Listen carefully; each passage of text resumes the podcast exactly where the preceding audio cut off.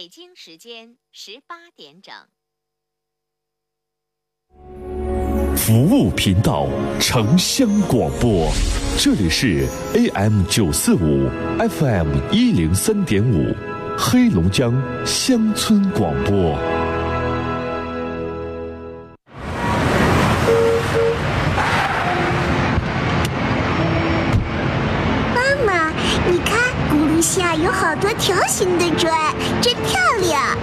是盲道，是专门给眼睛看不见的人走的。那咱们怎么把车停这儿呢？这从我做起，文明停车，让盲道能够真正帮忙。您正在收听的是《陈峰说》，陈峰主播，欢迎继续收听。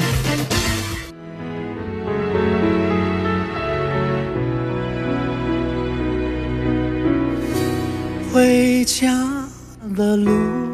好，听众朋友，这里是正在直播的《陈峰说》节目，每天晚上五点半到六点半，在您的下班的路上啊，欢迎大家锁定 FM 一零三点五调频一零三点五兆赫，或者是 AM 九四五中波九四五千赫，黑龙江乡村广播来收听《陈峰说》节目。这是刘德华的一首歌，叫《回家的路》，我专门送给刚刚的那位老人，也送给所有啊收音机前跟那位老人有同样的遭遇的。老年朋友们，我刚才说了一句话，是我们中国有这个老话“无仇不父子”，也确实是有的老爷子和自己的儿子关系不那么的融洽，可能两个人说话的时候都犯倔，啊，不像说是母子关系那么融洽。一般儿子跟妈妈呀都能唠唠唠嗑，回来之后呢，妈妈都能给做点饭，啊，如果老年人最后母亲不在了，光剩老爷子在的时候。老爷子的生活有的时候经常招人不待见，比如说儿子和儿媳妇在一起生活，儿媳妇老觉得不方便，不愿意让老爷子过去住，最后老爷子也不想去讨儿子的厌，上姑娘那儿更不方便，很多的老爷子选择再婚。再婚，老伴儿身体健康行，像刚才这位老爷子，老伴儿身体不健康，照顾不了他，而且。你想想，二婚的老伴儿两个人在一起过也没有几年，你突然病倒了，巨额的医药费，你让人家二婚的老伴儿去承担的话，说实话，人家也不愿意承担。二，他也没有那个能力承担。老年人一个月，如果农村地区的话，你想一想，他自己他都没有收入来源，你让人家二婚的老伴儿的子女。老太太自己病了，人家掏钱行。那你二婚的老头病了，跟人家子女说实话没有那么直接的血缘关系，你让人家拿钱也不合适，所以造成了这个结果。听完了之后，确实让人很是唏嘘，很难受。但我想说，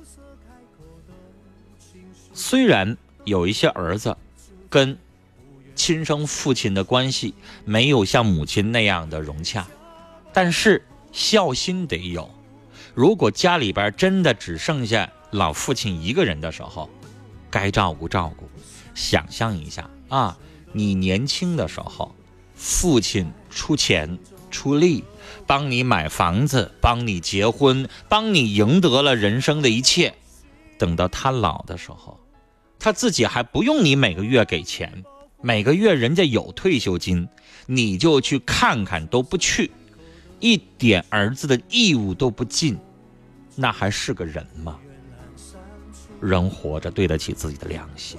你自己也有儿女，你也有一天会七十多岁，会躺在病床上，需要子女的看望和照顾的时候，你也想这样吗？多回家看看。老人有的时候是岁数大了，说话可能倔一点但他还是你爹，该怎么做，自己好好想一想。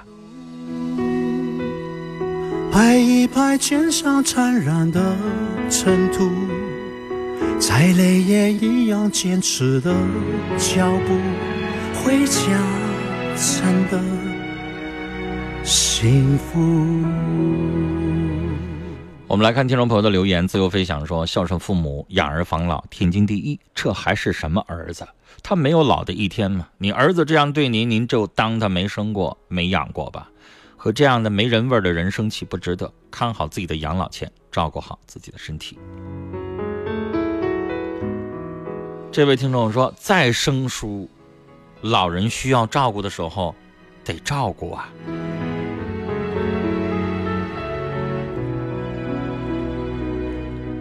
一名良友说，老人太可怜，现在的状况，听陈峰的建议，考虑去老年公寓，就当没这个儿子，身边需要有个人。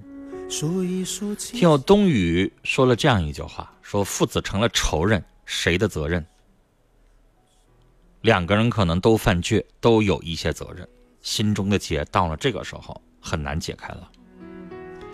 我刚才没太深说这位老父亲，因为我刚才提了一句，大家有没有注意？我说你最后钱还是给了，干嘛非得闹上法庭？不如私下里边和解，这事儿就过去了，不至于闹成这样。如果你七年前的时候不是那么的坚持，也不至于现在两个人变成仇人。我说了这样一句话，我没有往下引申，因为一位七十多岁的老人给你打来电话，他肯定听的想是安慰，他不想再让你去说他哪块做错了，所以大家理解我，我没有在。指出来，这老爷子身上其实他却就像冬雨说的，老爷子也倔，啊，那个时候也确实是有一些没有处理的特别好。但现在七年过去了，老爷子身体不好了，这个时候啊，真心的希望这个儿子好好想一想。好，我们继续来接通电话，我们的电话零四五幺八二八九八四零零零四五幺八二八九八五零零零四五幺八二八九八七八七，您可以继续拨打。你好，喂。喂，喂，来，我们请导播重新处理一下电话。我们来看这位听众啊，他说：“陈峰哥你好，我是你的忠实听众，写了好长一段啊。他说，从你当年主持《岁月情怀》到现在，到之后的《心事了无痕》，到现在陈峰说，从初中到高中到现在工作，从新闻台到开心调频到乡村广播，你的声音。”伴着我小二十年了，我这块要说一句话：如果真的像这位朋友一样一直在听陈峰的节目的人，才会知道，我是二零零三年的时候创办主持的那个节目叫《岁月情怀》，我印象特别深。二零零三年一月一号开播的那档节目，然后二零零六年创办开播的那个叫《新时了无痕》。所以，如果他从《岁月情怀》就开始听，那就是从二零零三年的一月一号到现在，大家算算啊，十五年以上。然后说这几天遇到了让我十分苦恼的事情。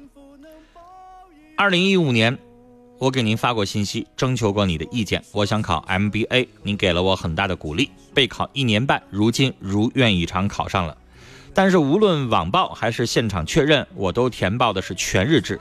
我是想给自己一个全新的机会，提升自己，用更多的时间结识一群志同道合的小伙伴，从学校获取更多的优秀资源，学习一些上班想学却没时间学的小爱好。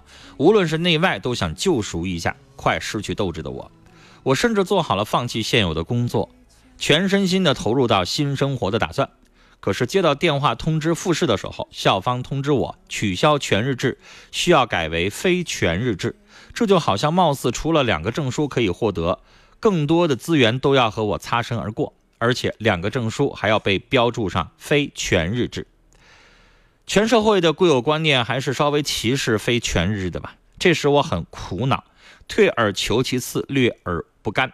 要不就再拼一年报考哈工大。可是非全日制似有大势所趋之势，明年哈工大是什么样的政策亦未可知。万一也取消，这一年的时间实在是太宝贵了，能否像今年一样过分数线也是未知。虽然我本意就是想学点东西，而不是混文凭，可是如此获取资源的途径，毕竟不比全日制。好多小计划也难以实施了，陈峰哥，我真的有点为难。破釜沉舟再战一年的魄力，我还真拿不出来。接受现有的事实，心里边还挺别扭。我该何去何从？该怎么样调节自己呢？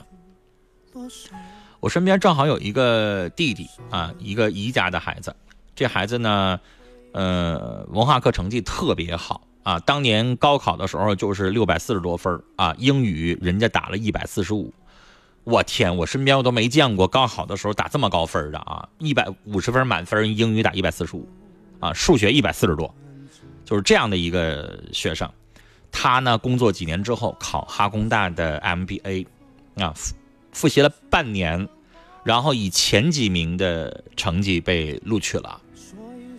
但是我想告诉你，他后来经过选择，他考上的是全日制的学硕的 MBA，但是后来，啊，他跟学院直接申请改为专硕。你应该懂什么叫学硕，什么叫专硕。专硕也就是你现在所这个要报考的这个叫非全日制啊专业硕士。我呢一直原来带了七年本科，现在我是专硕的硕导，我也不是带这个学硕的硕导啊，因为专硕的硕导可以像我这样的兼职的老师来做指导实践，以实习为主。所以我觉得小伙子没有必要非得纠结于学硕或者专硕，没有必要非得纠结于全日制和非全日制。只要你拿到的硕士证书是一样的，毕业证是一样的，找工作照样好使，MBA 走遍天下都好使。而且真学本事不在于非得是不是全日制学生和非全日制学生，不用在意。而且我反倒觉得对你来说是好事，你不用辞职了，你可以一边上班一边把这个专硕拿下来，多好啊！一边挣着钱一边拿，而且专硕一般情况下可以选择，要不然你就周六周天上，要不然你就寒暑假上，多好！你这样想问题可能会很好。我那个弟弟的情况就是自己从学硕。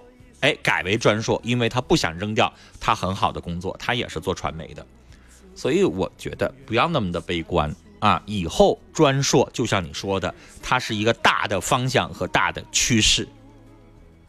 原来专硕的毕业证跟学硕都不一样，现在也没有什么明显的区别，硕士证都一样。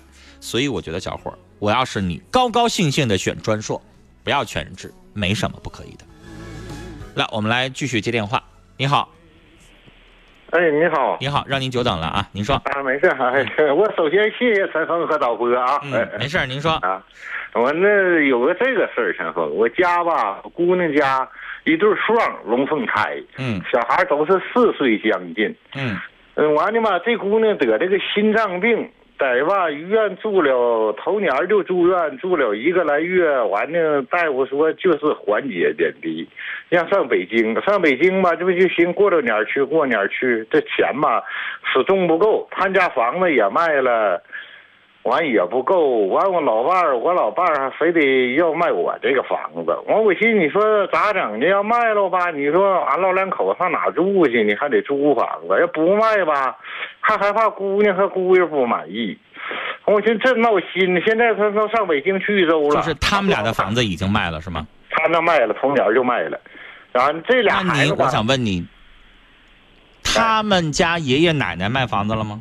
他没有，是他找的对象是关里的，他奶奶没了，老婆婆没了，老公公比我岁数还大，一走一塌了，像我似的，我也是脑血栓。好。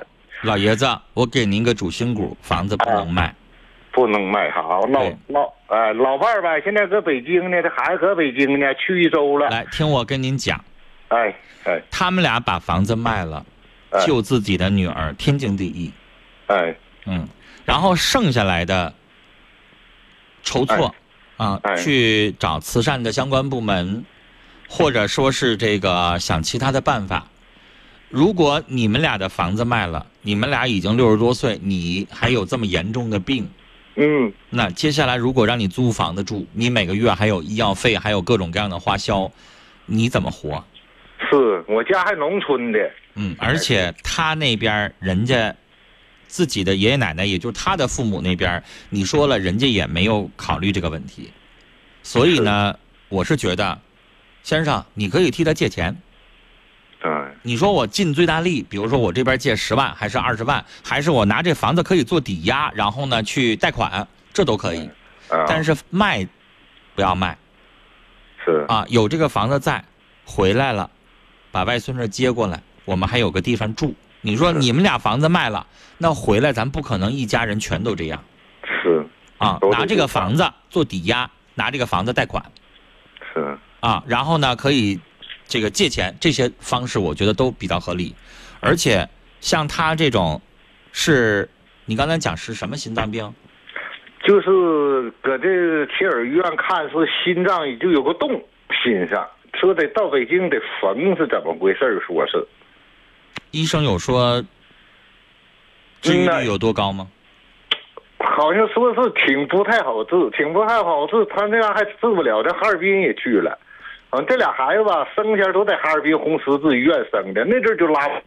所以老先生，我刚才犹豫了一下治愈率，嗯嗯，我猛了一秒，然后我说这个话的意思你也懂懂懂懂，啊，就是我们比如说尽最大力，所有的钱全花上，还得考虑一下治愈率。所以这个东西呢，就是咱中国人就是这样，救命我们肯定砸锅卖铁，是是对吧？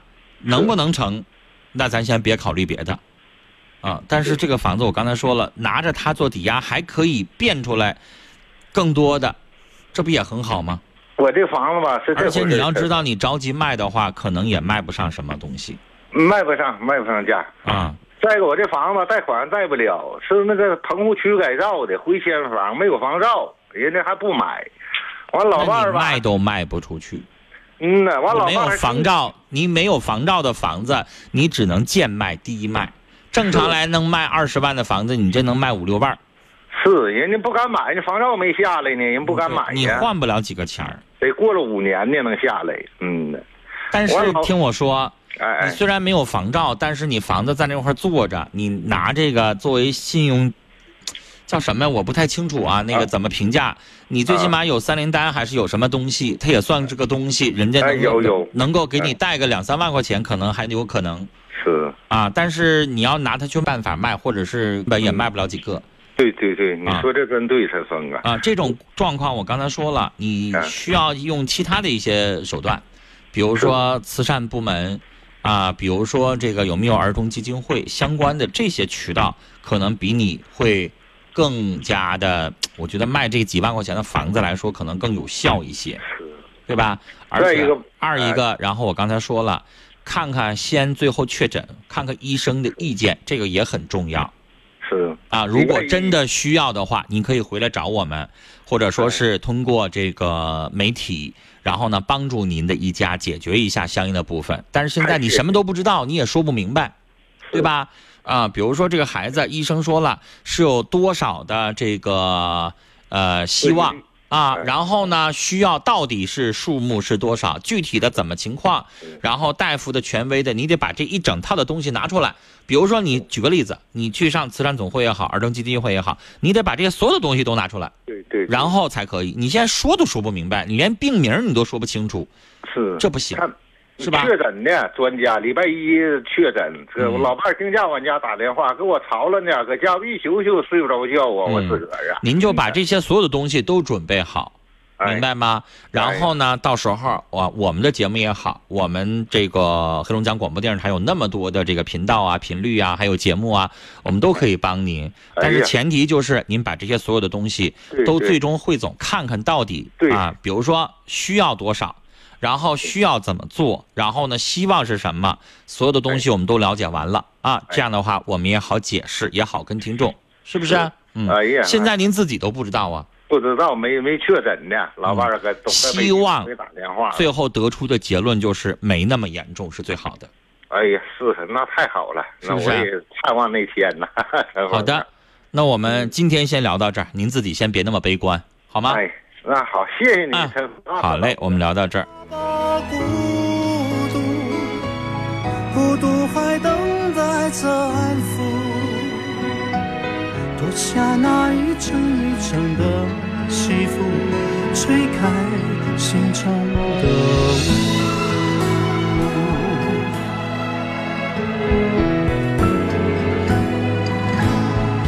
回家的路。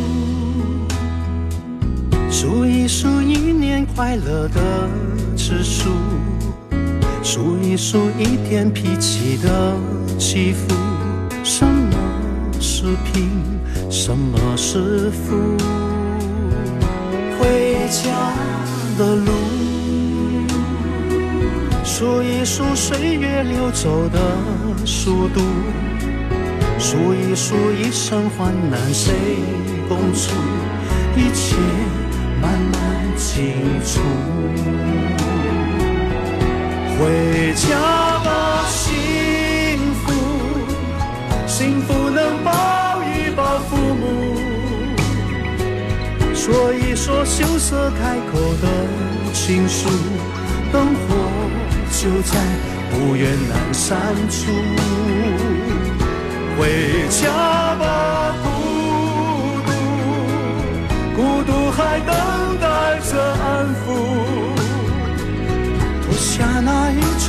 成的西服，吹开心中的雾。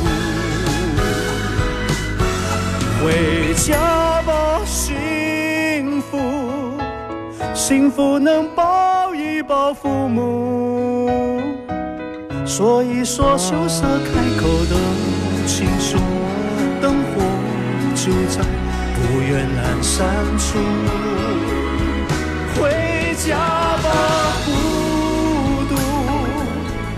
独还等待着安抚。脱下那一层一层的西服，吹开心中的雾。回家的路，拍一拍肩上沾染的尘土。再累也一样坚持的脚步，回家真的幸福。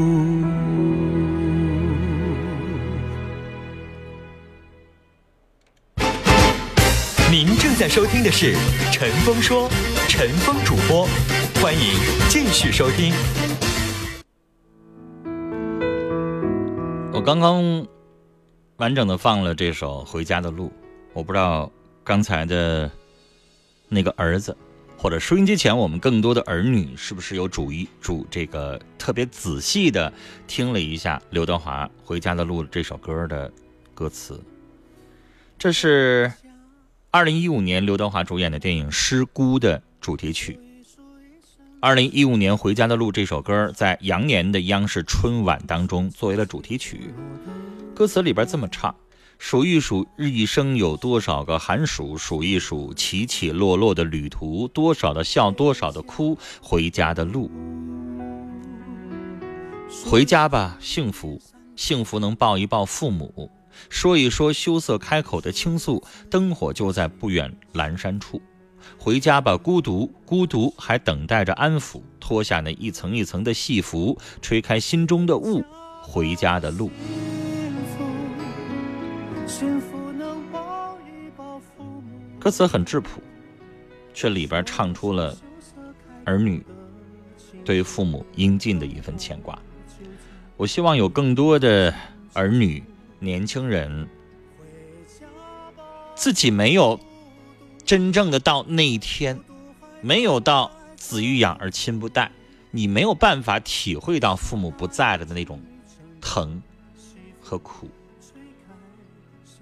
如果真的发生了，想要再去做一些挽救的时候，一切都晚了。回家的路。就有春说，无论老人怎样，作为儿女要关爱父母，因为他们是养你的恩人。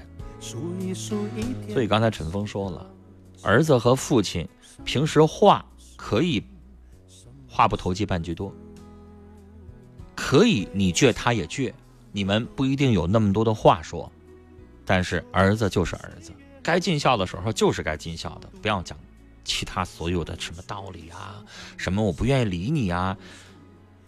人有的时候就是这样，你脾气可以倔，但是你得孝心。回家吧，幸福，幸福能抱一抱。听友男保姆说：“最难天下父母心。”大爷，儿子老了，他也不会有什么好结果。您呢，好好照顾好自己。不远阑珊处，回家吧，孤独。希望我们所有收音机前的老人朋友，照顾好自己的身体，也希望所有的年轻人不要光顾着自己快乐，和享受，看一看你身边的父母，他们已经老了。好了，这就是我们这一期的《陈峰说》节目，每天晚上五点半到六点半，一个小时的时间，我们总是觉得特别短，有太多的话没有说，那就欢迎我们的听众朋友，明天晚上五点半到六点半继续来收听。那如果这个时间不方便收听的话，您可以随时来听我们节目的录音。收听方式：手机下载蜻蜓 FM 或者喜马拉雅 FM 啊，在里边直接搜索“陈峰说”，可以搜到我们节目的录音啊，点击您就可以随时随地的来收听。关注我们节目的微信公众号“听陈峰说”，里边有菜单，一键点击也可以听我们节目的录音和直播。稍后十八点三十分是龙江快乐购节目，十九点钟是陈峰说节目的下半部分，叫陈峰故事会。陈峰在节目当中给您播讲故事。好了，今晚的节目到这儿就结束了，明晚的同一时间我们再见。雷锋壮秧真是棒，足肥足要强酸壮，抵抗病害真像样，盘根壮苗长势旺。育好苗选雷锋啊！行行了，都都知道了。种水稻选选雷锋吧？阿里农荣誉出品。声可传千里，可御四方。势能撼天地，能动人心。以声为媒，视而不凡。二零一八龙广超级 IP 再造新生势，三月二十三号，二零一八龙广超级 IP 品牌发布会将在广播电视大厦强势发生。五大爆款 IP，花式营销战术，助力品牌战狼突围。优质平台成就优秀品牌，稀缺资源虚席以待。贵宾垂询八二八九四个八八二八九四个八。雷锋壮阳真是棒，祖飞祖要强酸壮，抵抗老伴儿啊，你快来听听这戏匣子里说的雷锋啥？雷锋啥？雷锋牌水稻壮阳剂，咱家用的就是它，用雷锋啊，过个丰收年。对，雷锋水稻壮阳剂，多收稻谷，多打米。选择雷锋丰收忙，阿里农荣誉出品。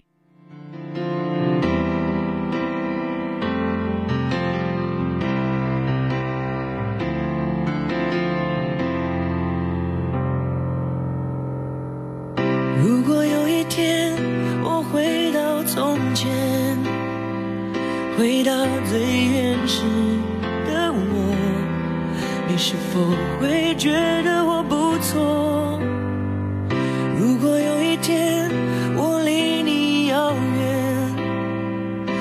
能再和你相约，你是否会发觉我已经说再见？当你的眼睛眯着笑，当你喝可乐，当你吵，我想对你好，你从来不知道，想你想你也能成为嗜好。当你说今天的，夜深你睡不着，我想对你说，却害怕都说错，好喜欢你，